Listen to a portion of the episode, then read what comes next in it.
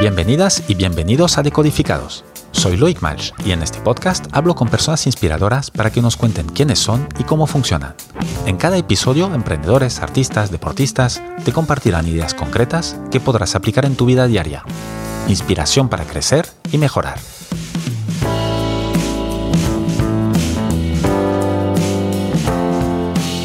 Mi invitada de hoy es Amaya Rodríguez Sola, emprendedora social, cofundadora y CEO de Gravity Wave. Gravity Wave es una startup de emprendimiento social y economía circular creada en 2019 para recoger el plástico del mar y transformarlo en productos de valor.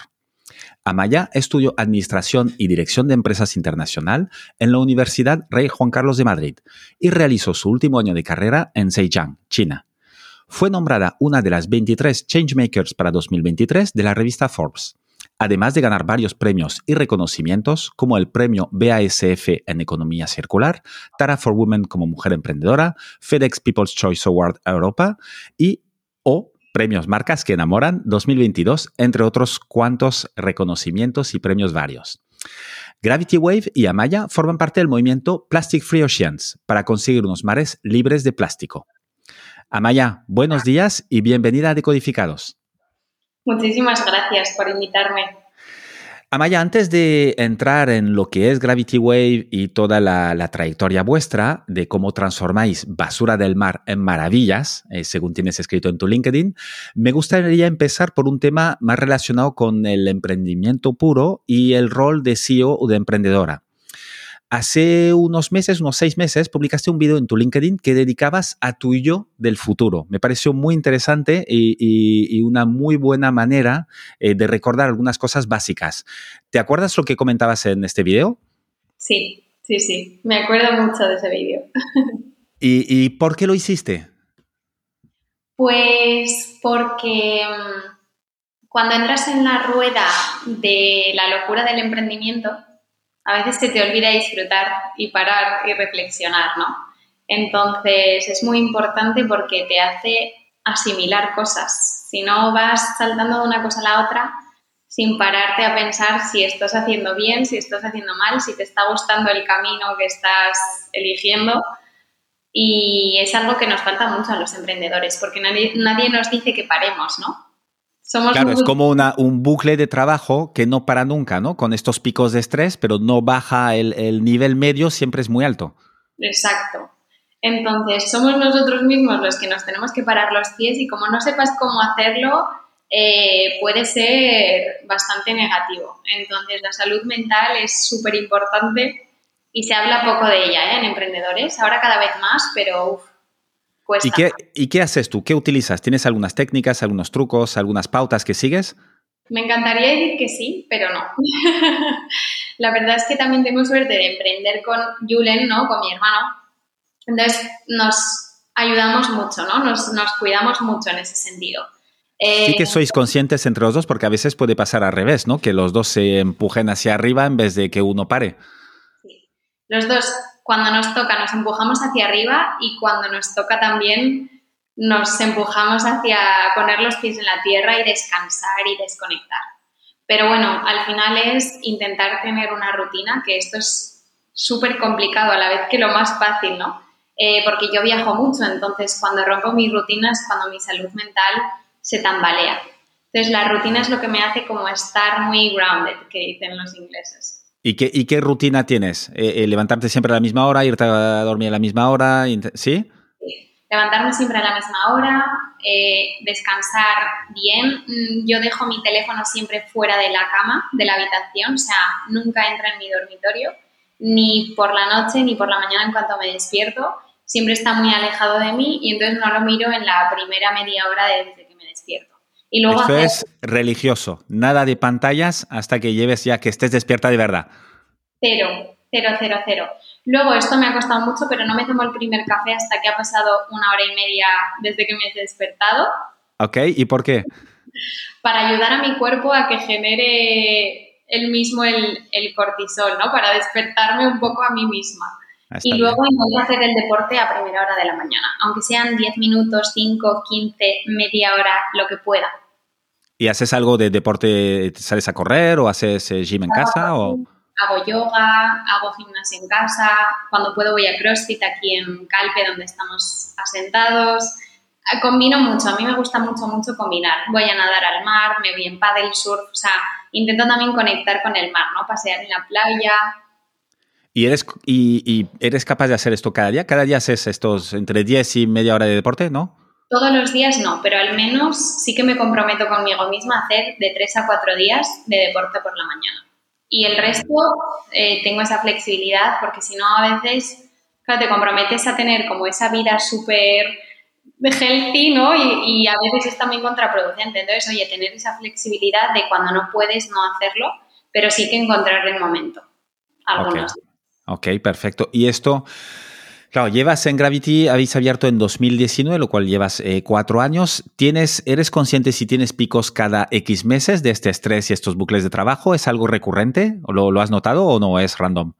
Es random, para mí es random. O sea, hay, hay días, meses en los que me encuentro más desmotivada, eh, donde la energía quizás no es tan alta, ¿no? O donde el pico de estrés por trabajo externo, o sea, que viene como más clientes, más proyectos, más eh, cosas importantes, pues hace que tengamos más estrés. Pero en general es algo que no es recurrente, o sea, es, muy random, es muy aleatorio.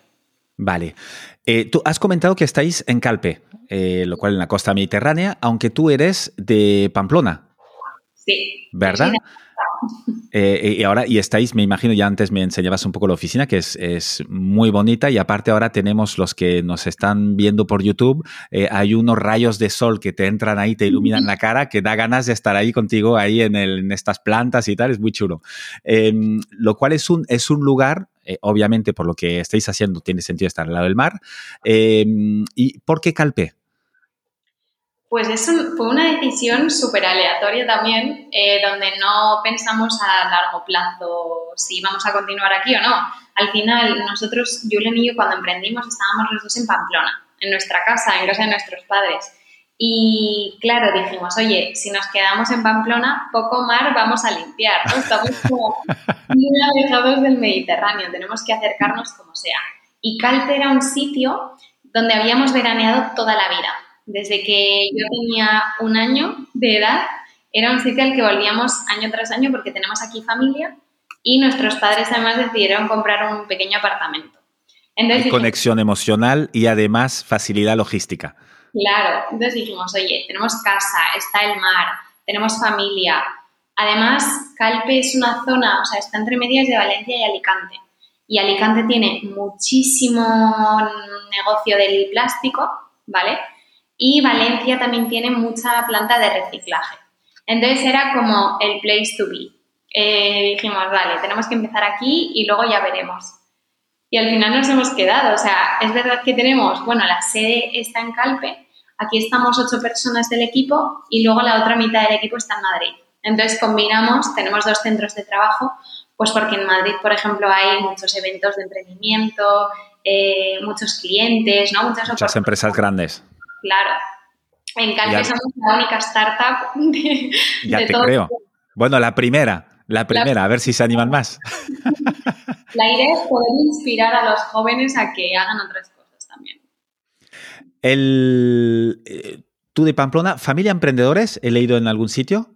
Aunque tú de pequeña también he leído, no sé, no te puedes creer todo lo que hay en internet, entonces a ver si es verdad, eh, que tú de pequeña querías ser nada menos que presidenta de la ONU. Sí. No está mal. ¿Sigues con este sueño? No. No, no, no. La verdad que sí, es súper curioso porque esto siempre me lo recuerda a una de mis mejores amigas que en el cole teníamos eso, 10 años, estábamos en quinto sexto de primaria. Y hicimos una ronda de todos los alumnos de la clase, todos los compañeros, entonces el profesor nos preguntaba uno por uno que dijésemos nuestra profesión del futuro, ¿no? Y claro, cuando yo dije presidenta de la ONU, el profesor llamó a mi madre en plan, oye, Sagrario, no sé qué cosas ve a Maya o qué cosas lee, pero nos ha dicho esto en clase. Hombre, está bien. Es, es un una buena meta. Yo quería cambiar el mundo. No sabía cómo aún, yo veía que la ONU decidía cosas, ¿no? Entonces dije, vale, pues por ahí. ¿Y eso siempre lo has tenido, lo de cambiar el mundo? Si lo has tenido siempre dentro pero no siempre te has dedicado a esto, porque ¿qué hiciste como primer trabajo? Eh, a ver, como primer, bueno, yo como primer... Bueno, las primeras experiencias. Claro, yo siempre me ha gustado ganarme la vida, en plan ser independiente. Entonces, bueno, yo he hecho pues en verano de camarera, de muchos trabajos que me daban algo de, de dinerito, ¿no? Y luego cuando me fui a China empecé a trabajar allí en una empresa de comercio internacional. Entonces mi primera experiencia en una empresa ya con algo relacionado con lo mío fue de comercio internacional. Em, y luego ya... Cambiando el mundo poco ahí. Poco, muy poco. me estaba cambiando yo por dentro, ¿no? Con esas experiencias, China a mí me, como que me cambió mucho, ¿no? Me hizo ver otro mundo totalmente diferente y otra realidad. ¿Por qué? ¿Qué, encontraste ahí que no te esperabas? Pues, a ver, yo me fui a China en 2014, entonces había muchísimos prejuicios de irse a China porque ahora es como mucho más común tener conocidos o amigos o gente que haya tenido una experiencia en China, ¿no? Pero cuando yo me fui, de todo mi entorno, nadie jamás había visitado China. Entonces tenían muchos prejuicios de China, de los chinos, de la cultura, de la vida allí. Y claro, yo me fui con unas expectativas muy bajas de decir, madre mía, me estoy yendo a, un país que la gente tiene una imagen súper negativa, ¿no? Y entonces cuando llegué allí me encontré una cultura súper familiar, eh, que enseguida me acogieron, o sea, conecté con el mundo y con la cultura china súper o sea, como muy rápido. ¿Fue eh, fácil conectar con los locales? Sí, muy, muy fácil. Eh, y luego, además, en la parte de emprendimiento, China empezaba a explotar. O sea, era el momento en el que cualquier persona podía montar un pequeño negocio y ser emprendedor, ¿no? Y que cualquier cosa era posible. O sea, lo que yo había visto del sueño americano lo veía en China, pero a una velocidad mucho más rápida. O sea, todo era ya. Lo que aquí tardábamos en hacer dos meses, en China se hacía en una semana, ¿no? Luego ya de aquella manera en algunas cosas, pero se hacía. Era como hacía, actuar, actuar, actuar, actuar. Y eso me hizo como ver otra forma de, hacer las cosas y de ¿no? empezar a, a creer que podía cambiar el mundo más rápido de lo que me habían contado. ¿Y, el, ¿Y por qué decides volver aquí? Pues porque llevaba ya tres años en China y es verdad que aunque me encantaba China como país, la cultura, tenía amigos, ¿no? Y el trabajo que hacía también era muy divertido, la calidad de vida en China es muy mala. O sea, comparada con España, por ejemplo, o con cualquier país mediterráneo europeo, no tiene nada que ver. ¿A nivel de qué? ¿De clima? Clima, polución, Claro, ahí es uno de los grandes problemas, problemas es esto, ¿no? La contaminación es brutal. Muy, muy, muy grave. O sea, yo había días que no podía salir a caminar de la cantidad de contaminación que había en el aire. ¿Dónde vivías tú? En, en Guangzhou, ¿no? En Hangzhou, que está muy cerquita de Shanghái. Vale, y aparte es, es, un centro industrial, ¿no? Si no me equivoco. Exacto, ahí, o sea, ahí, por ejemplo, está la sede de Alibaba, hay mogollón de sedes de empresas bastante importantes en China. Y claro, la contaminación es altísima. O sea, era realmente un sitio donde no quería vivir más. Y luego también la parte de naturaleza, de irme a tomar un café con alguien en una terraza. O sea, eso en China no existía, ¿no? En China comen por, porque tienen que comer. Ah. No porque van a comer y disfrutan de una sobremesa y se quedan tres horas en una terraza con amigos. Entonces era otro estilo de vida y para mí tres años fueron suficientes y me apetecía volver a también entrar en el mundo laboral español ¿no? y probar aquí suerte y empezar a trabajar en alguna empresa de aquí. ¿Y cómo haces este cambio China-España? ¿Ahí empieza Gravity Wave desde el inicio o das algunas vueltas antes de esto? Pues sí, yo di vueltas porque eh, me fui primero a trabajar en una empresa en Pamplona que me contrataron para ser directora de marketing y ventas en Asia. Entonces yo llevaba todas las ventas en China, en Japón y en Corea del Sur. Y, mm, o sea, me apetecía antes de emprender, o sea, yo tenía muy claro que en algún momento quería emprender, pero quería tener una experiencia previa profesional en mercado laboral español. O sea, entender cómo funcionaban las empresas españolas, aprender mucho también de mi jefe, ¿no? Y de gente que me pudiese como enriquecer un montón. Y entonces estuve dos años y medio trabajando en esta empresa. que era del grupo Idilia, que lleva nocilla, colacao, y hacíamos confitería de lujo. Ok. ¿Cómo se llama la marca? Eh, Dulsa. No, no estoy metido en esto, no la conozco. o sea, era como muy gourmet, muy exclusivo, ¿no? Vendíamos como a sitios como muy concretos, eh, sobre todo en Asia, que era nuestro principal mercado. Entonces, nada, fue una experiencia súper positiva y al cabo de dos años y medio dije, vale, ya ha llegado el momento. Ya es el momento. Sí, la llamada ya es como demasiado intensa como para no cogerla, ¿sabes? Y, entonces fue cuando surgió la oportunidad con Julen de comenzar juntos un proyecto que ahora... ¿Cómo se os ocurre esto? ¿Cómo, ¿Cómo sale esto? Porque claro, es lo que dices tú, Pamplona, mucho mar no hay ahí. Sí, pues se nos ocurre porque vemos que, bueno, yo, claro, cuando viví en China, a mí me encanta viajar. Entonces yo cogía mi mochila, mi backpack y me iba meses a recorrer el sudeste asiático. Me fui, recorrí todo el sudeste asiático, desde Filipinas, Indonesia, Timor Oriental, eh, Singapur, Brunei, o sea, toda la isla de Borneo. O sea, yo me iba de aventuras por ahí a encontrar sitios súper remotos y dentro de mi camino en descubrir todos estos sitios tan remotos, cuando llegué a islas donde no vivía nadie, me encontré vertederos de plástico tanto en el mar como en las playas. Eh, y claro, es decir, en vez de la imagen paradisiaca que nos esperamos todos de estos sitios, eh, eh, playas vírgenes, naturaleza exuberante y tal, tú te encontraste con islas de plástico. literal. literal. Y claro, dije, vale, o sea, lo primero, trauma, o sea, me traumaticé, en plan, ¿qué está pasando en el planeta? lo segundo, vi una realidad que no había visto nunca, ¿no? De decir, vale, esto en España, o yo cuando me iba con mis padres de vacaciones a países europeos, no había visto esto jamás. ¿Cómo está llegando todo este plástico hasta aquí si a mí me ha costado días llegar a esta isla y no vive nadie? ¿Cómo llega el plástico si no llegan ni los humanos? Era como, ostras, vale. Y ahí fue cuando empecé a investigar muchísimo y cuando volví a España, yo volví a mi casa con mis padres y con mi hermano pequeño. Y yo empecé a contagiar a todo mi entorno y a enseñar mi preocupación, las fotos, los vídeos, o sea, un poco la historia de lo que yo había vivido allí, ¿no? Sobre todo a mi hermano pequeño porque yo veía que él estaba comenzando una carrera de emprendimiento y tenía la oportunidad de empezar de manera distinta un negocio, ¿sabes? Entonces a mí me pedía muchos consejos de marketing, de ventas y yo le decía, Julen, tienes que hacer algo con impacto positivo, tienes que hacer algo que no contamine, que no contribuya al problema, porque además él empezó un negocio de importación de productos de China, todos hechos con plástico, y los vendía aquí en España. Y yo le decía, madre mía, Julen, o sea... Esto no es el camino. yo intenté, yo era súper pesada y sí que insistía mucho en informarle, ¿no? En que él también empezase un poco su propio camino, que yo había tenido también la oportunidad de ver en primera persona. Y me sentía como privilegiada en ese sentido, ¿no? De yo haber visto eso y haber abierto los ojos. Por eso intentaba como abrirle también los ojos, pero bueno, le llevó un par de añitos hasta que ya por fin dijo, vale, mmm, Amaya, vamos a sentarnos, cuéntame de nuevo todo lo que tú has visto y cómo puedo yo contribuir a que por lo menos no contaminar, ¿no?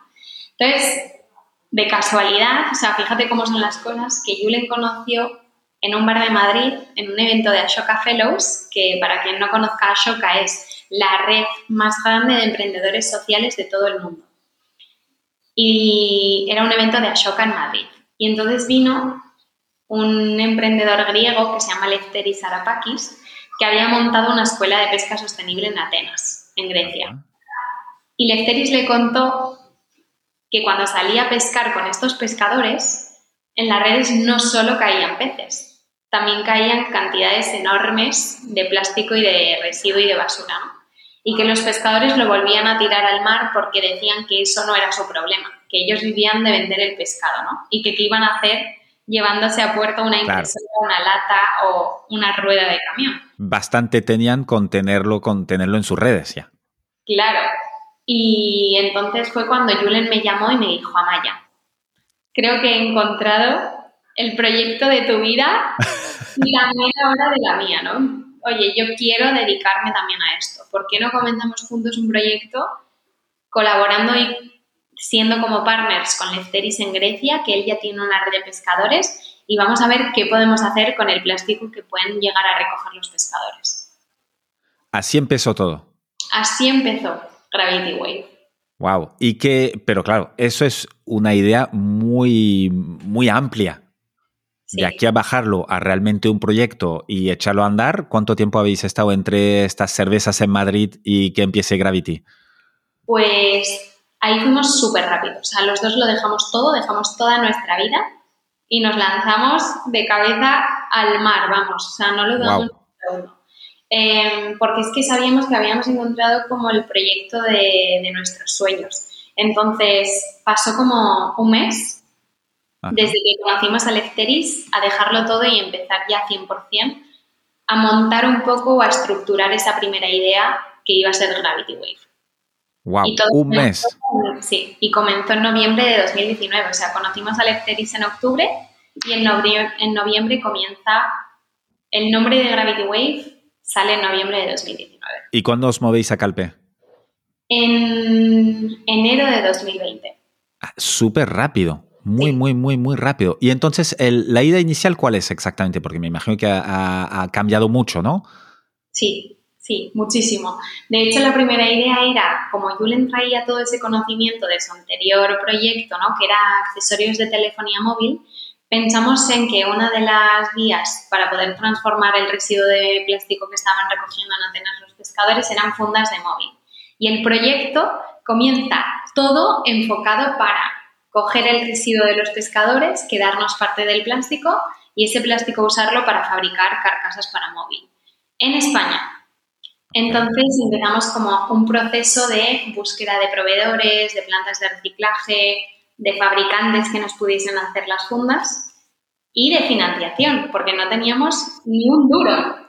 Ahí está el tema. Es muy fácil empezar y dejarlo todo, pero luego hay que, hay que hacer girar la máquina y vivir de algo. Sí. Ahí fue cuando lanzamos un Kickstarter para poder captar 15.000 euros y con este dinero poder hacer las primeras fundas de móvil. Porque en una funda, antes de fabricarla, hay que hacer un molde. Y ese molde cuesta mucho dinero. Claro, la gran inversión es el molde. Sí. Entonces, el Kickstarter fue un fracaso total. No llegamos ni al 50% de lo que queríamos. Eh, y dijimos, vale, vale, a ver, venga, ¿por dónde tiramos ahora, no? Y dijimos, oye, vamos a ver, a probar con inversores. Vamos a buscar inversores pero que crean mucho en el proyecto. O sea, para nosotros, un inversor que pusiese el dinero y buscase el retorno rápido, no queríamos ni verlos cerca, ¿no? Aunque nos costase más conseguir el dinero. Me acuerdo que nos reunimos durante todo febrero y, y el principio de marzo, porque luego ya llegó el confinamiento. Claro, además coincidisteis casi, casi perfectamente con la pandemia. Justo, justo. Fue todo en el momento exacto. Eh, pero bueno, nos dio como esos dos meses y medio antes de que nos confinaran para tanto lanzar el Kickstarter como hacer mucho ruido en prensa, en medios de comunicación. Esa parte la hicimos muy bien desde el principio. O sea, la, cogimos la frase de fake it until you make it y fue literal lo que hicimos. O sea, en medios de comunicación era como, sí, vamos a lanzar fundas de móvil hechas con plástico del mar, entonces salimos por, muchísimos medios y eso también hizo que los inversores potenciales nos abrieran también más puertas, ¿no? Porque ya se conocía algo de Gravity Wave. Y eso, nos reunimos como con 20 inversores y no nos gustó ninguno para el proyecto. Eran inversores que buscaban solo la rentabilidad económica y claro, esto era un proyecto con un propósito muy fuerte en el centro. Un inversor que no conectase con él no tenía ningún sentido en Gravity. Entonces llegó el confinamiento, nos encerraron y dijimos, vale, esta es la nuestra para mandar 80.000 mensajes por LinkedIn a gente muy importante que normalmente no tiene ni un minuto, que ahora tienen más tiempo para que nos lean. Y fue como conseguimos una reunión con Pablo Fernández, nuestro primer inversor y principal inversor en Gravity Wave. Es decir, de, de, 20 iniciales, em, me ha gustado mucho cómo lo has presentado. No nos gustó ninguno. No es que nos querían dar dinero, tal, ya no fue ni planteable esto, porque no nos gustaban ellos. No, no, no, no. O sea, no, no conectábamos con ellos y luego veíamos que no tenían los mismos intereses que nosotros para Gravity Wave, ¿no? Entonces eso iba a hacer que tomásemos nosotros unas decisiones que seguramente no nos iban a ayudar. No, no, encajaba con los valores vuestros y tal. Me, recuerda mucho, eh, hace poco tuve aquí en Decodificados a Natalia Valle, que es la CEO de Plant on Demand. Eh, ¿La conoces? Sí. Pues eh, es, un, es la misma manera de enfocar la relación con los inversores. Les costó mucho encontrar inversores y pudieron encontrar, cuando encontraron uno, eh, un fondo de inversión de impacto social, justamente, em, que, sí que les encajó y lo hace todo mucho más fácil. porque, porque sí, si no llegas a un momento que hay un conflicto entre lo que tú quieres hacer, los valores intrínsecos de tu proyecto, el propósito, con los del inversor o de los inversores. Y ahí, ahí sí que tienes, bueno, al final como el dinero suele mandar mucho, puedes llegar a un problema grande. Sí, esa es la cosa. Y ahí es verdad que cuando hay mucha necesidad económica, cuesta decir que no, porque estás rechazando tus salvavidas. Y más cuando empiezas es que no hay proyecto todavía. No hay dinero, no hay proyecto. Claro, entonces, jolín, no son decisiones fáciles. Pero yo creo que cuando tienes un objetivo tan, tan claro y mucho más grande que ti mismo y que hacer dinero, yo creo que es lo que te va llevando a tomar decisiones que de otra manera no tomarías. Y eso es un poco lo que nos ha llevado a donde estamos hoy. Y ahora encontráis este inversor, empezáis también, seguís con la idea de las fundas de móviles, hacéis un molde, me imagino, y empezáis a, pues a girar la rueda, ¿no? A recoger plástico del mar y a hacer fundas de móvil. Eso es. ¿Y qué tal? Fatal. Otro fracaso. Bueno, bien, así se aprende. Aún más grande, claro, porque con dinero... Eh, ah, claro, y no dinero tuyo. Claro, invertimos todo en las fundas. Eh, bueno, cuando nos llegó la primera funda a la mano, yo creo que no lloramos, pero, pero porque no nos dio ni tiempo a llorar. O sea, fue un auténtico desastre la primera funda de, Gravity Wave. ¿Por qué? Pues porque la calidad era malísima. O sea, ¿Dónde la hacíais? ¿Aquí en España? En Alicante, sí. En Alicante. Ah. ¿Y qué pasó? Que los fabricantes que nos hacían esto eran gente súper tóxica. O sea, empezamos con ellos súper bien y a lo largo de los meses, claro, llegó más tarde de lo esperado la inversión eh, y luego no había transparencia por su parte. Entonces, creíamos que no estaban siendo honestos con nosotros, eh, ni en los precios, ni en los tiempos, ni en el material que usaban para hacer las fundas. Entonces... ¿En qué sentido? ¿No usaban material vuestro que los estabais enviando o, teníais la duda, como mínimo? No lo sabemos, no lo sabemos porque nunca nos dejaron ir a ver la fábrica, a ver el proceso, o sea, había muchos red flags con los que mm, tienes que ver que no puedes continuar con un colaborador o un proveedor de esa manera. ¿Y eso crees que es debido a que erais muy jóvenes? Eh, que, o, ¿Qué, factores pueden influir ahí? pues que éramos muy jóvenes, que teníamos mucha prisa, ¿no? O sea, mucha impaciencia de, comenzar, era como, eh, como esa incansable energía que tienen los emprendedores al principio, ¿no? Que es como, Buah, lo necesito ya y me da igual, o sea, voy a hacer lo que sea para conseguirlo. Entonces fueron como, bueno, una combinación de factores, pero a nivel luego personal también había como mucho choque con ellos, ¿no? Igual, igual que esos inversores que no nos gustaron al principio, ellos no, compartían los valores del proyecto y eso iba a hacer que a largo plazo fuese un auténtico fracaso. Pero bueno, gracias a Dios fue en la primera producción, porque al final, o sea, fue el mejor error y el mejor fracaso que nos pudo ocurrir porque nos hizo pivotar todo el modelo de negocio y centrarnos en lo importante, ¿no? Que era, oye, no en un producto específico, sino cómo podemos recoger la mayor cantidad de plástico del mar y cómo podemos transformar la mayor parte del plástico que recojamos. Esa era la razón por la que nació Gravity Wave y las fundas nos estaban confundiendo un poco y desviando un poco del camino, ¿no? Porque una funda pesa 30 gramos. Teníamos que fabricar trillones de fundas para conseguir unos mares libres de plástico. Entonces, bueno, pues tuvo que pasar así. Nosotros, Julen y yo, tenemos siempre esa filosofía de todo pasa por algo. Y, oye, equivócate pero reacciona muy rápido, ¿no? Eh, y entonces, estas dos cosas que estás diciendo ahora, ¿cómo lo hacéis? ¿Cómo recogéis esta basura del mar y cómo la transformáis? Pues mira, vivimos un proceso desde ese batacazo, ¿no? Que al final a nivel moral y emocional pues fue duro, pero oye, tuvimos como que recuperarnos rápido para ver cómo podíamos construir un modelo de negocio que nos permitiese vivir de limpiar el mar. Las fundas iban a ir a consumidor final. Entonces dijimos, oye, es súper difícil llegar a consumidor final, vamos a intentar ir a empresas con más volumen, ¿no? Proyectos más grandes, sin saber muy bien qué producto o qué servicio les íbamos a ofrecer a estas empresas. Entonces dijimos, mira, vamos a vivir ahora unos meses de incertidumbre, de reunirnos con empresas, de escuchar mucho al mercado, de entender cómo podemos nosotros desde Gravity Wave aportarles un valor a estas empresas y ya sacar el producto. Claro, esto fue un proceso que fue súper frustrante porque nosotros teníamos entre 15 a 30 reuniones semanales, Julen y yo, con todo tipo de empresas, pequeñitas, startups, grandes, muy grandes, multinacionales, de todo tipo de sectores, o sea, retail, banca. Conseguíamos reuniones de manera sencilla porque Gravity era un proyecto que mola, ¿no? Entonces, se abrían las puertas, pero una vez nos abrían las puertas, nosotros no teníamos un producto o un servicio específico que ofrecer. Claro, ¿qué le vendías? Nada. nada más que le preguntabas, oye, ¿tú qué quieres?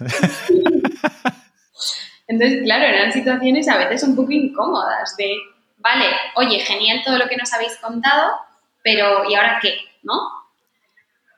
Y por fin, después de un mes y medio, dos meses teniendo reuniones semanales, una empresa nos dijo, vale, lo tengo claro. Por cada producto que yo venda, voy a limpiar un kilo de plástico del mar. Y dijimos, ¡boom! ¡Lo tenemos! Entonces empezamos a investigar todo el mercado de plantar árboles, porque esto lo habíamos visto mucho con plantar árboles. Y entonces ya empezamos a construir nuestro producto y nuestro argumento un poco de ventas, ¿no?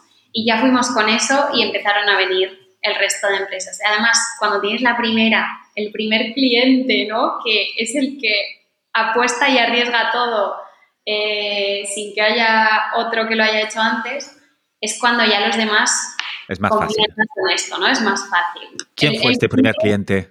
¿Se puede es decir? Es una startup de Barcelona que se llama Tapwater, que hacen filtros para ah, evitar el agua embotellada.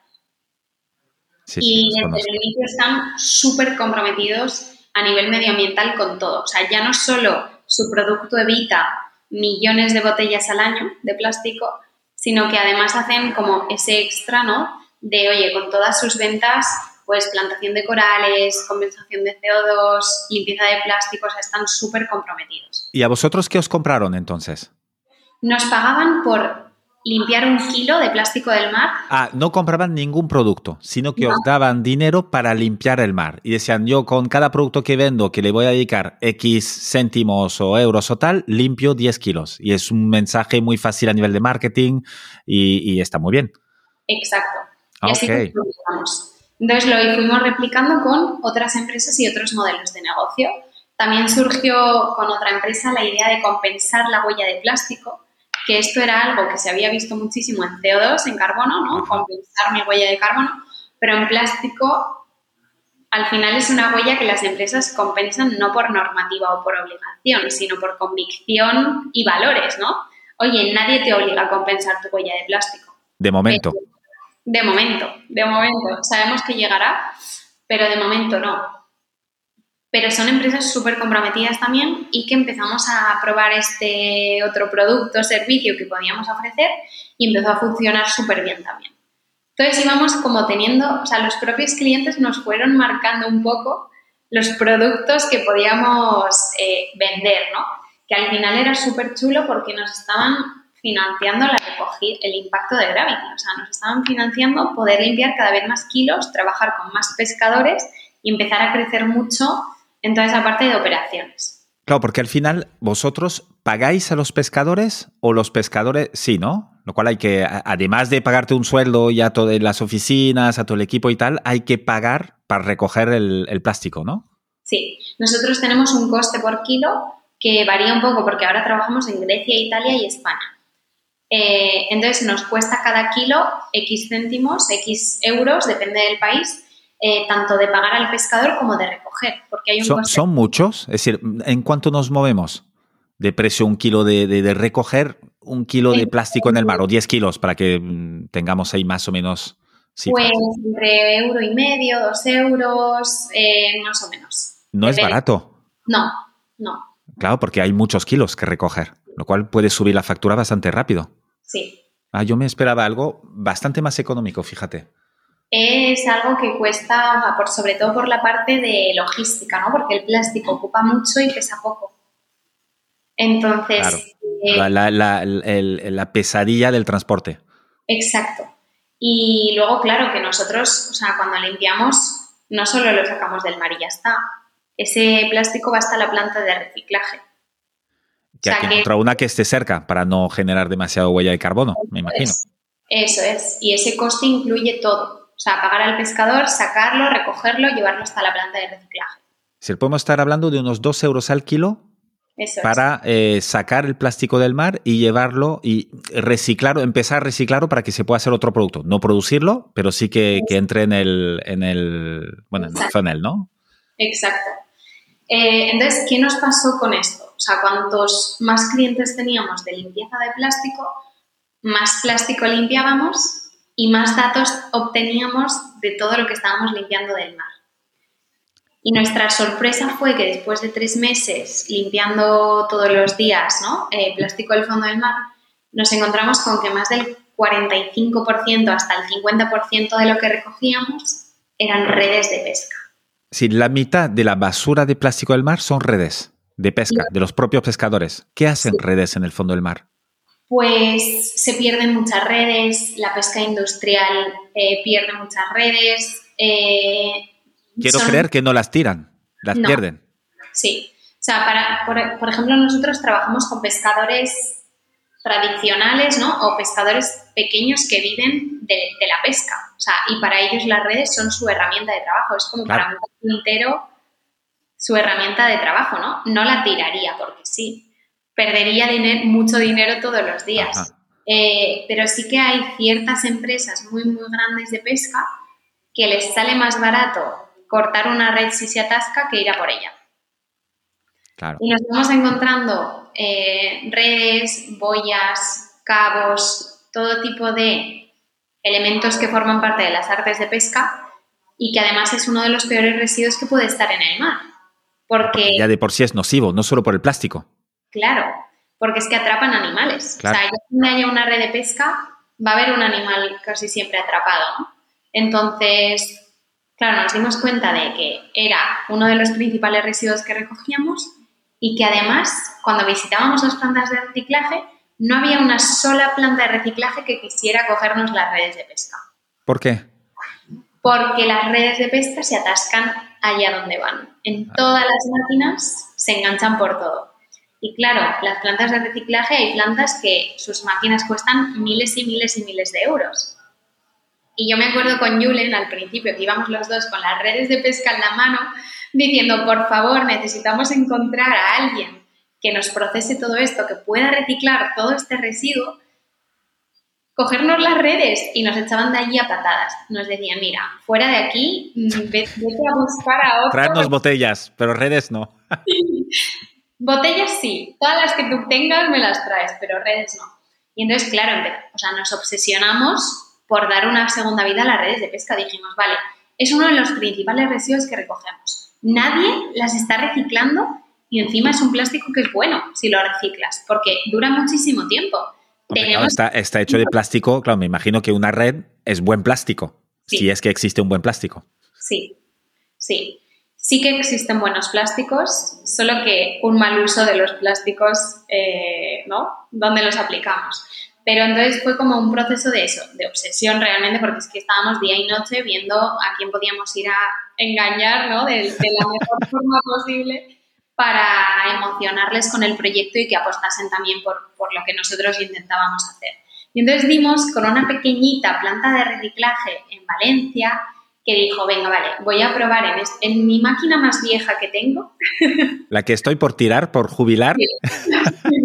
Vamos a hacer una prueba, a ver qué pasa. Y la prueba salió bien. Conseguimos triturar las redes de pesca en unos filamentos, ¿no? Porque al final las redes están hechas de cuerda, de hilo.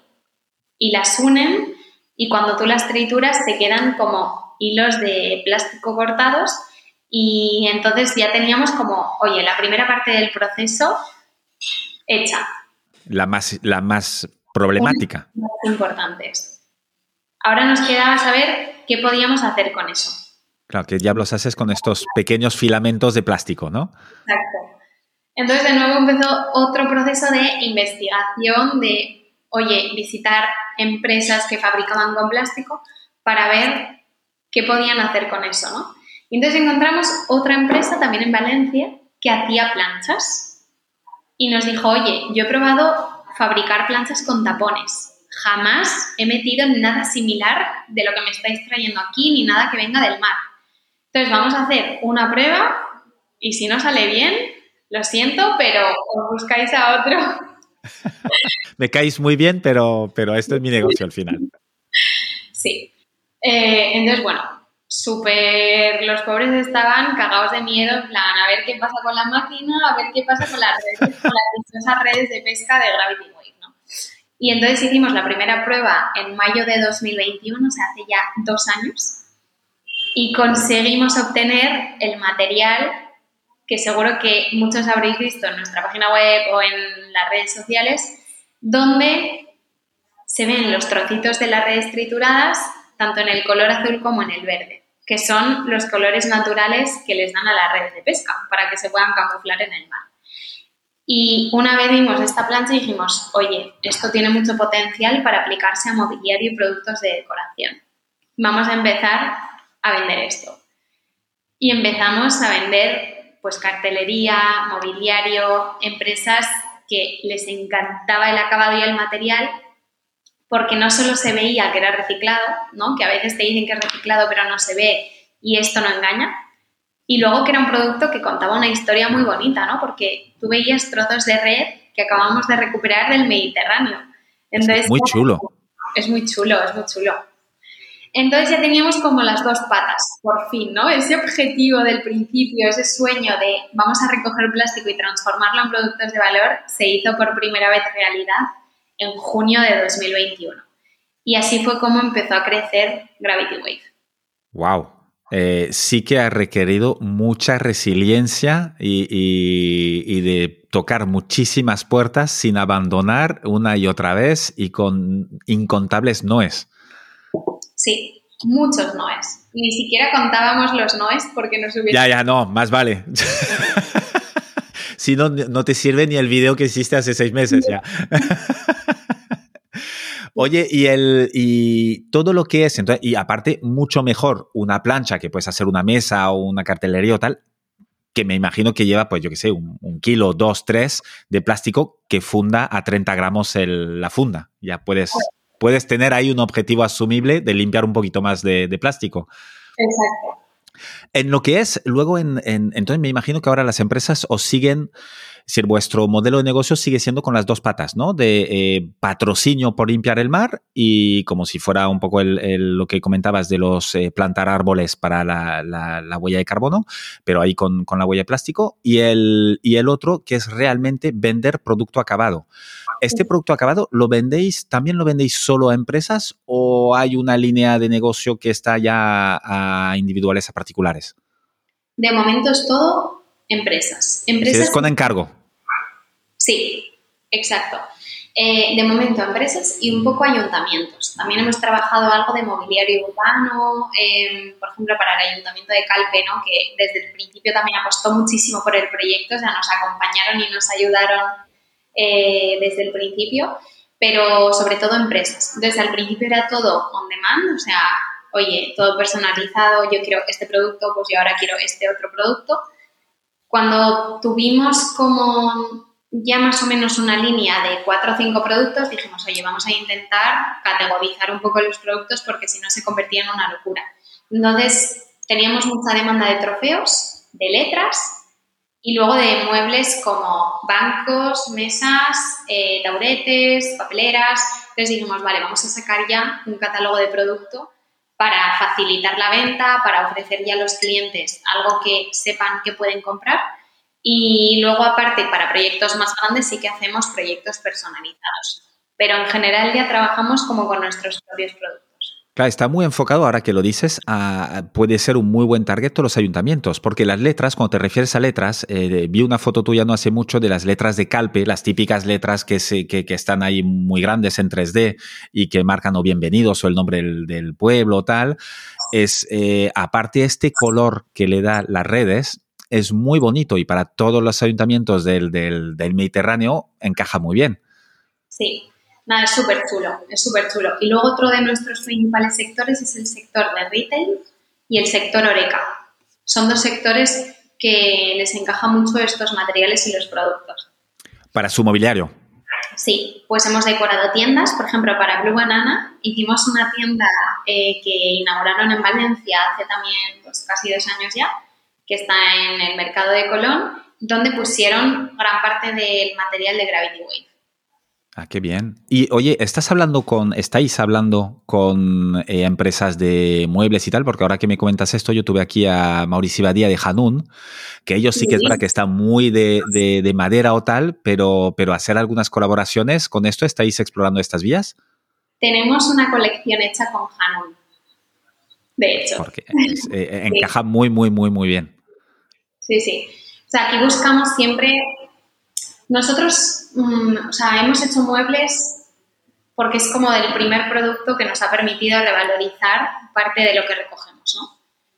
Pero Gravity Wave, el objetivo tampoco es ser una empresa de muebles. O sea, nosotros queremos ser una empresa que permita a otras empresas sustituir plástico virgen por nuestro plástico, ¿no? Que viene del mar, certificado con blockchain, cada gramo, cada kilo de dónde lo estamos recogiendo.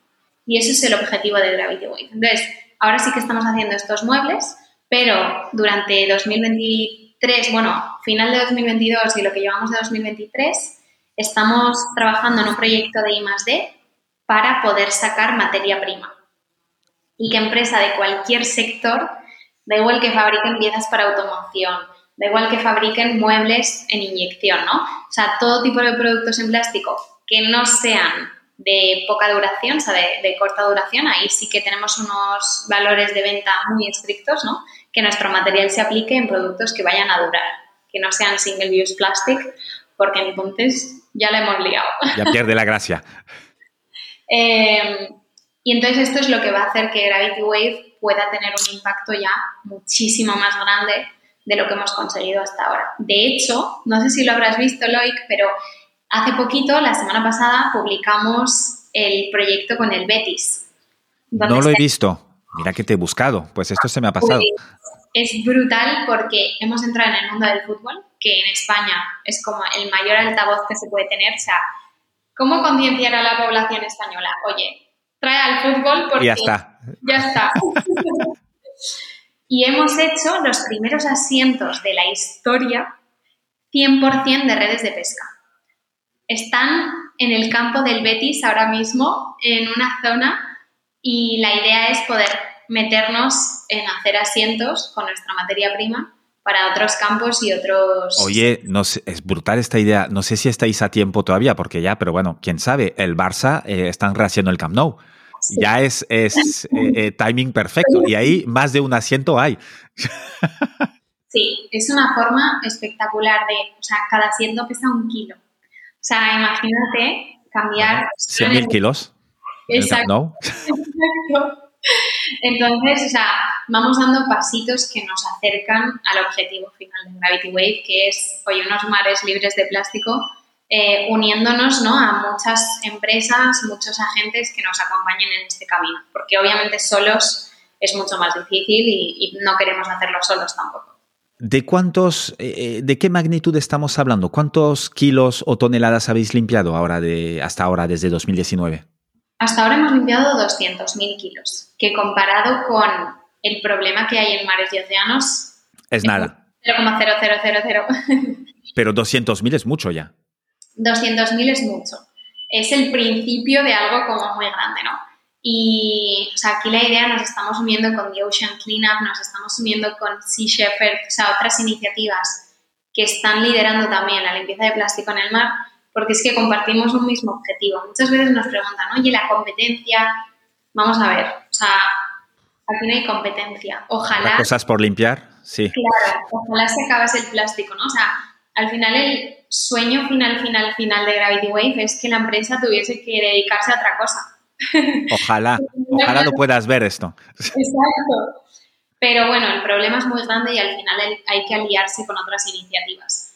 Pero la idea de Gravity Wave es, si conseguimos revalorizar cada vez más plástico en productos que tienen tanto valor como los asientos de un campo de fútbol, nos va a permitir llegar a muchos más puertos, a más países, a recoger cada vez más plástico del mar. Y de hecho ahora en junio de, en un mes, nos vamos a Egipto porque vamos a empezar a recoger por primera vez en Alejandría, en el puerto de Alejandría, porque Egipto es uno de los países que más vierte plástico al mar Mediterráneo. Ok. No es que recibe, sino que el mismo país los vierte al mar. Sí, sí. Al final tenemos que pensar que también, por mucho que cambiemos en Europa, si no nos vamos a países donde no hay gestión de residuos, que se está perdiendo ¿no? y, y, filtrando y vertiendo tanto plástico al mar, no vamos a cerrar nunca el grifo. Entonces, de alguna forma, iniciar un proyecto de limpieza en Egipto es como irnos al origen del problema del plástico en el Mediterráneo, ¿no? o uno de los orígenes. Pero bueno, la idea es esa, o sea, poder replicar lo que hemos construido aquí en otros países, trabajar con plantas de reciclaje locales que puedan transformar las redes de pesca con todo lo que hemos aprendido, porque al final nos estamos convirtiendo en expertos de redes. Claro, a la fuerza. Exacto. Yo cuando empecé esto nos decían, oye, pero ¿sois ingenieros químicos o tenéis, ¿qué, ¿qué, sabéis sobre el plástico? Y yo, lo único que sé sobre el plástico es que en el mar no tiene que estar. bueno, pero mira, mira qué motor eh, tan fuerte y suficiente para arrancar. Total, digo, no hace falta saber del plástico. Ya, ya, ya aprenderemos. Y oye, 200 eh, toneladas de plástico recogida eh, hasta ahora y un, el objetivo para 2024, ¿cuál es? ¿Tenéis alguno? Sí, o sea, nosotros hicimos un plan que se llama Project Maverick para toda la empresa, que de hecho lo hicimos todos juntos, el equipo, que es un plan de mil días. De hecho, tenemos un contador en Madrid y otro en, en Calpe, donde desde los mil días va eh, hacia atrás, ¿no? El contador hasta llegar a cero. Y ese día cero es el 10 de octubre de 2024. Para ese día, el objetivo de todo Gravity Wave es poder revalorizar un millón de kilos o sea, mil toneladas de plástico, tanto del mar como de los puertos, porque ahora recogemos las redes tanto del fondo del mar como de los puertos, en productos o en materia prima. Y todo el equipo trabajamos para eso. Da igual que trabajes en logística, da igual que trabajes en marketing, en ventas, en operaciones. El objetivo final de estos mil días es ese. ¿Estáis al 20%? Sí. Está muy bien. No, y aparte me imagino que una, un gran punto de inflexión será cuando seáis capaces de, producir y vender materia prima de, de, plástico mm, que viene del mar, porque ahí sí que es exponencial lo que puedes hacer con esto. Exacto, exacto. Y estamos justo en ese momento. ¿Cuándo, más o menos, ¿cuándo planteas que lo tendréis esto? Ojalá pudiésemos dar una fecha, pero estamos viendo que hay muchísimo desconocimiento sobre esto, que no estamos encontrando una industria que entienda del material, de cómo ni reciclarlo de manera eficiente e industrial, ni lavarlo, ni peletizarlo, ¿no? que es cuando lo transformas en, las lentejitas de, plástico. Entonces nos está costando más de, de lo que pensábamos. Así que no lo sabemos, pero bueno, lo que nos cueste. Sabemos que estamos mucho más cerca que cuando empezamos, pero no sabemos cuánto nos queda. y habéis demostrado que, es igual. Haya muchas eh, em, etapas de por medio, obstáculos y tal, lo vais a conseguir. Sí, sí, sí, sí. Nada, ahí somos muy, muy, muy insistentes y cabezones. Así que llegará. Oye, eh, hemos tocado muchas cosas, pero tenía muchas más preguntas, no te creas. Eh, una de ellas, el, equipo vuestro, sois, sois un poco más de 10, ¿no? ¿Ahora? Somos 15. 15. Bueno, no, 17, que ayer contratamos a dos personas. Mira, no paráis de crecer. Eh, ¿Qué tal este crecimiento? Porque tú lo llevas, lleváis esto a, medias con, con Julen, uno se encarga más de una cosa o de otra, ¿cómo lo lleváis entre los dos hermanos? Sí, o sea, cuando, porque Julen es un crack de, de las ventas. O sea, es una persona en plan magia, ¿sabes? O sea, tiene un talento especial para vender. Entonces, claro, cuando vimos esto, le dije, Julen, yo asumo todo lo demás y tú dedícate a vender. Vende, vende, vende, vende, vende. Tú sal y a vender. Sí. Entonces, los dos primeros años estuvo él vendiendo como, vamos, como un loco. Y ya llegó un momento en que yo ya no podía más, en plan le dije, le creo que me voy a morir, o sea, por favor. Retiro lo dicho, ahora no puedes solo vender. No, luego entró ya más gente en el equipo de ventas, entonces dije, vale, vamos a reestructurar un poco todo y las responsabilidades. Entonces Julen lleva la parte de desarrollo de negocio y ventas eh, y yo la parte de más de operaciones, producción, reciclaje, producto y recolecta, ¿no? Toda esa parte. Y luego en marketing tenemos a un CMO. Entonces, entre los tres cubrimos un poquito todo y también entró eh, un CFO que la parte de finanzas no nos gusta nada ninguno de los dos. ¿A quién le gusta? aquí hay que meter a alguien porque si no los números no sé yo. Y entre, entre los cuatro, pero bueno, somos muy, o sea, en Gravity Wave es súper horizontal todo. O sea, al final todos tienen que tomar decisiones. A mí solo me consultan si les puedo ayudar en algo, pero queremos que todos puedan tomar buenas decisiones y que se equivoquen, pero que aprendan rápido que eh, llegaremos un poco a donde tenemos que llegar.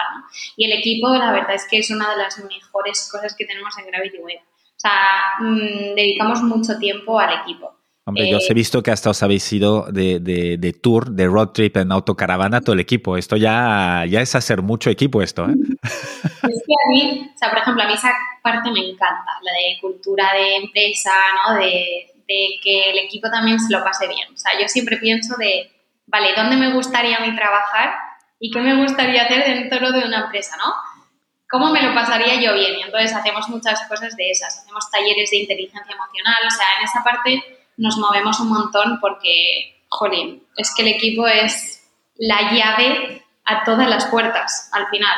Entonces, por mucho que tengamos una buena idea, Julen y yo, nuestro día da para lo que da y lo que nos hará llegar mucho más lejos serán las personas del equipo. ¿Y cómo llevas esto? Es decir, una cosa es montar un proyecto, el proyecto de tu vida, con un propósito muy claro con, con tu hermano, y otra es llevar un equipo de 17 personas. Pues, a ver, mm, la verdad que confiando mucho en cada uno de ellos, o sea, sentando unas muy buenas bases que todos puedan entender, o sea, que cualquier persona del equipo entienda ¿no? cómo funciona Gravity Wave. Em, eso, mucha confianza en cada uno de ellos y luego mucha transparencia. O sea, aquí hay conversaciones muy abiertas de que si yo me estoy equivocando en algo, me lo van a decir, ¿sabes? Y eso da como una sensación de estar en un espacio muy seguro todo el rato, donde todos queremos lo mejor para Gravity Wave. O sea, aquí no hay egos, aquí no hay yo he conseguido o tú la has cagado, sino que, oye, esto es de todos. Eh, y entonces hay un muy buen ambiente de trabajo, o sea, mucho trabajo en equipo, de llegar todos a los proyectos, ¿no? Y de hacer lo que esté en nuestras manos. Pero sí, son, o sea, mucha dedicación, pues eso, sobre todo de hacemos mucha cultura, de vez en cuando nos juntamos todo el equipo, pues en Calpe o nos vamos ¿no? en una autocaravana de road trip o nos vamos a una casa rural, o sea, que estemos como juntos, el contacto humano, que las pantallas a veces eh, no son suficientes. Luego tenemos un club de lectura para que la gente, ya que no tenemos muchos recursos para cursos así muy caros, eh, leemos libros. Entonces yo me encargo un poco también de ¿no? De, depende de la persona o el perfil que tenga, de decir, oye, mira, este trimestre léete estos libros, trabajamos por OKRs, entonces objetivos clave cada trimestre para que cada uno sepa también, ¿no? Cuál es un poco su guía eh, durante los próximos tres meses. Entonces, como asentamos muy bien las bases para que en general todos sean muy independientes a la hora de tomar decisiones y yo estoy siempre como disponible, ¿no? De, oye, si realmente me necesitas, estoy aquí, ¿sabes? OKRs, ahora que, que, lo comentas, es eh, Objective eh, Key Results, de, que lo, lo, uso o lo, lo, publicito mucho eh, Google en sus inicios, ¿no? Mm. Eh, ahora que hablas de libros, tengo otra cosa luego de, negocio, pero ya que hablas de libros, que, y que eres además la bibliotecaria oficial eh, de Gravity Wave, eh, ¿qué libros nos puedes recomendar? Mira, para, para founders o gente así que tenga más responsabilidades, a mí me cambió la vida Inspired Leadership, que es de Kevin Gaskell, que es un, es un tío que es una máquina de los negocios. ¿Vale? Entonces es un libro súper sencillo de leer eh, que te da las pautas tanto para poder inspirar a tu equipo y poder tener como más herramientas para liderar y luego para construir un plan que todos entiendan, o sea, que haya como una versión del objetivo de la compañía, ¿no? Que no cada uno pueda interpretar, no, es que el mío es este, no es que es este, sino que esté muy claro cuál es el objetivo de la compañía para que todos trabajen remando hacia la misma dirección. Entonces, este libro es brutal. Em, luego hay otro que se llama Tribe, que es de... ¿De Seth Godin? Sí, exacto.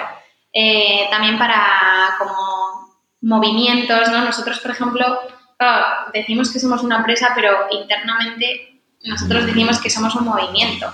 En plan, un movimiento que es el movimiento Plastic Free Oceans, donde estamos involucrando a personas que trabajan en otras empresas y que se contagian de la ilusión de Gravity Wave, eh, gente que trabaja en ayuntamientos, el propio equipo, proveedores que se han liado con las redes y han metido una, ¿no? una máquina para procesar mejor las redes. O sea, al final es un movimiento. Y pescadores. Pescadores, exacto. Entonces, Stripe te hace como entender, ¿no? Cómo contagiar la ilusión de un movimiento a muchas personas. Em, luego hay otro que em, es el, justo me lo estoy terminando ahora y me ha encantado, el de Aquí no hay reglas, de Netflix. Ah, no lo he leído este. Este es brutal. O sea, son cuatro cosas que te da pero que son transformadoras dentro de una empresa. Y a ver, es que yo leo muchísimo, ¿eh? entonces por mm, no recomendar 300 libros, ya termino con este, que es el del fundador de Nike, eh, Phil Knight, que es Shoe Dog, que a mí este libro me, me devolvió un poco la ilusión o me hizo soñar como de otra manera también. Es brutal este libro, es una persona muy inspiradora. Los inicios también son no parecidos a los tuyos, pero ves que, que cuando hay obstáculos siempre se puede encontrar una solución, siempre. Sí es muy inspirador ese libro. Y bueno, eso, tenemos un montón en la biblioteca, pero para mí esos cuatro son como los que más recomiendo. ¿Y algún documental o película? Sí, el documental que, a ver, está muy relacionado con Gravity Wave, pero se llama Seaspiracy. Ajá, de eh, Conspiracy, pero con el mar en vez de... Ok. Entonces, te muestra la verdad de cómo los océanos están siendo destruidos el problema de las redes de pesca en el océano, ya no solo en el Mediterráneo, sino que ellos se, recorren todo el planeta y se replican, ¿no? se, se, encuentran en el mismo problema en cualquier parte del mundo, y la sobrepesca. O sea, al final es como la industrialización del océano, ¿sabes? Y cómo esto está afectando a todo el ecosistema marino. Sí, inspira, sí. Ok, pondré los links a todo esto en, en las notas del, del podcast. Amaya, habíamos dicho una hora, lo cual tenemos que ir cerrando porque ya nos sacamos de, nos sacamos de pasar un poquito. Em, si tuvieras que poner un mensaje eh, delante de las escuelas para que lo vieran toda la gente que pasa adelante, los que entran, los que salen, ¿qué pondrías ahí? Tienes el poder de cambiar el mundo. Y nosotros nos hemos dado cuenta de esto porque desde que empezamos con esa idea, ¿no? ese sueño, hasta ahora, es que estamos cambiando una parte del mundo. O sea, ahora mismo es pequeña, pero estamos consiguiendo transformar a gente, a personas, a sectores que no se hubiesen planteado un cambio, ¿no? Y es a través de la colaboración y la cooperación. Entonces, cuando consigues unir como a muchas personas de distintos sectores y agentes diferentes, es cuando el cambio es mucho más transformador, ¿no? Pero que todos tenemos ese poder y cada cosa, cada decisión eh, cuenta, ¿no? Va sumando en tu día a día. Es, un muy buen mensaje, las dos partes del mensaje, ¿no? De tú tienes el poder y también se hace por vía de la colaboración eh, y, trabajar con otros y sumar eh, gente. Amaya, muchísimas gracias. He aprendido muchas cosas. Aparte lo comunicas de una manera muy amena y muy divertida. Te lo agradezco mucho. Eh, creo que serás y es, eh, eres ya un, un, gran referente de emprendedora y de economía social, lo cual son dos cosas que creo que hacen falta y serán muy inspiradoras para generaciones futuras. Muchísimas gracias. No sé si quieres añadir algo más. Me lo he pasado muy bien. Muchas gracias. Nada, yo igual, me has hecho sentir súper cómoda, súper a gusto, me lo he pasado muy bien. Pues estamos en contacto. Ya pondré en las eh, notas del podcast de todo lo que hemos hablado, de todo lo que nos has recomendado, que son muchas cosas. Intentaré poner el máximo de links posibles. Y, a ver, eh, espero ver muchos y muchas toneladas de plástico reciclado ya por, por, Gravity Wave y a ver cuando se pueda comprar ya en el mercado eh, de masa eh, artículos hechos con gracias a, vuestro, a vuestra materia prima. Llegará, llegará. Gracias, Amaya. Chao. A ti. Chao. Muchas gracias por haber escuchado este episodio hasta el final. Te quiero pedir una cosa más antes de que te vayas. Puntúa el podcast y ponme un comentario.